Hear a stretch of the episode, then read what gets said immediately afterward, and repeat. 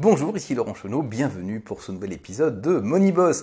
Aujourd'hui une question brûlante, les formations en ligne sont-elles des arnaques? Sous-entendu, est-ce que les formateurs en ligne sont des arnaqueurs? Alors, bien entendu, quand on veut se transformer, quand on veut améliorer sa vie, quand on veut devenir financièrement libre, créer une entreprise, eh bien, ça vaut la peine d'être accompagné. On sait que c'est très difficile de le faire tout seul, et être accompagné, ben, ça permet de gagner beaucoup de temps ou d'argent. Maintenant, est-ce qu'on peut faire confiance aux gens qui justement disent pouvoir nous accompagner sur Internet? Alors, euh, pour ça, la réponse, elle est, simple, mais avant, je voudrais quand même euh, pousser de côté deux cas. Euh, tout d'abord, le, cas de l'incompétence et de la malhonnêteté. Il y a des plombiers, des notaires, des médecins qui sont incompétents ou malhonnêtes, ou les deux, et je vois pas pourquoi les formateurs en ligne seraient meilleurs que les autres, seraient mieux que les autres. Donc oui, euh, évidemment, dans cette, dans cette profession, comme dans tous les autres, il y a des moutons noirs, mais ça reste quand même une extrême minorité. Euh, le deuxième point, j'aimerais euh, pousser aussi les clients de mauvaise foi. dont ça fait plus de dix ans que je fais ce métier, donc je crois que j'ai tout vu. les gens qui m'ont dit, ben, je n'ai cru rien de ce que vous avez dit, j'ai suivi aucun de vos conseils, j'ai eu aucun résultat, c'est bien la preuve que c'est une arnaque. Les gens qui vous disent qu'en fait, ils savent très bien qu'ils racontent n'importe quoi, mais juste ça les amuse parce que être hater professionnel, euh, c'est comme ça qu'ils prennent leur pied. Donc il y a vraiment de tout. Euh, ça fait un peu penser à ces gens, vous savez, qui, euh, vont mettre une, frite sur le sol d'un fast-food et puis glisser dessus et puis pour pouvoir faire un procès à la chaîne de fast-food, ou alors à quelqu'un qui achèterait un marteau, qui se taperait sur le doigt avec et qui dirait oh là là, qui attaquerait le fabricant de marteau.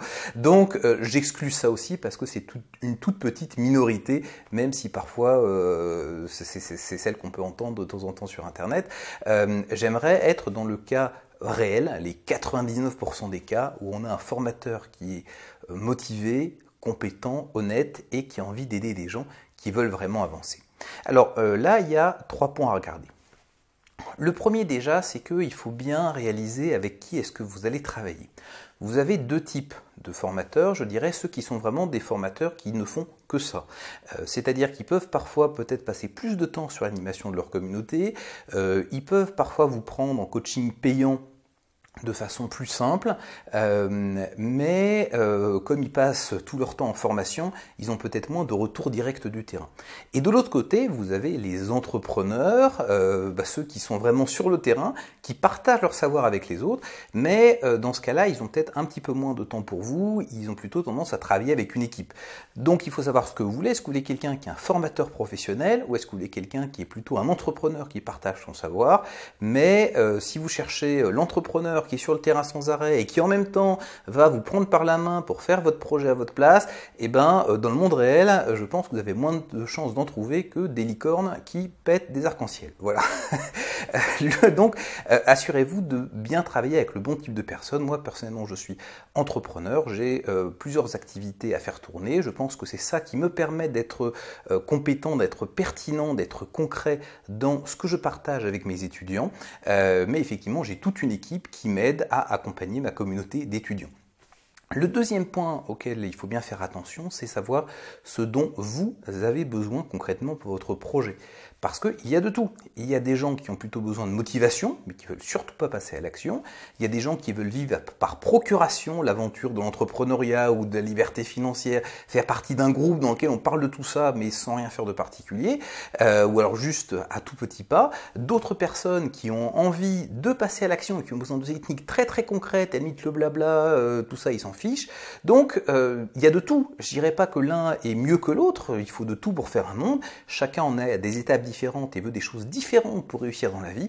Maintenant, ce qui est important, c'est qu'est-ce que vous voulez. Et euh, bah, assurez-vous d'avoir euh, d'avoir vraiment ce qui vous correspond. Parce que si ce que vous voulez, c'est plutôt quelqu'un qui vous tape sur l'épaule en disant oui, vas-y, t'es super, c'est extraordinaire, mais qui va pas forcément vous donner des techniques concrètes, et eh ben, ce sera pas pareil que si vous avez besoin de quelqu'un qui vous botte les fesses, et vous dit oui, allez, vas-y, propose ton offre, vends quelque chose, etc. Donc, assurez-vous bien de trouver le bon équilibre dans le contenu de la formation et ce pourquoi elle est faite. Et puis il y a un dernier point, c'est euh, ben, faites-vous votre propre opinion. Essayez par vous-même. Testez. Euh, la plupart des, formations proposent des périodes de garantie, ben, elles sont faites pour essayer, pour voir si ça vous correspond. Euh, je vais vous donner une image. Si vous allez dans un restaurant de viande mais que vous êtes végétarien, eh ben le restaurateur pourra faire ce qu'il veut, il pourra faire la meilleure nourriture, utiliser son meilleur talent, eh ben il pourra jamais vous rendre heureux. Voilà, et vous même si vous faites, des efforts, ce sera contre vos valeurs, donc ça marchera pas.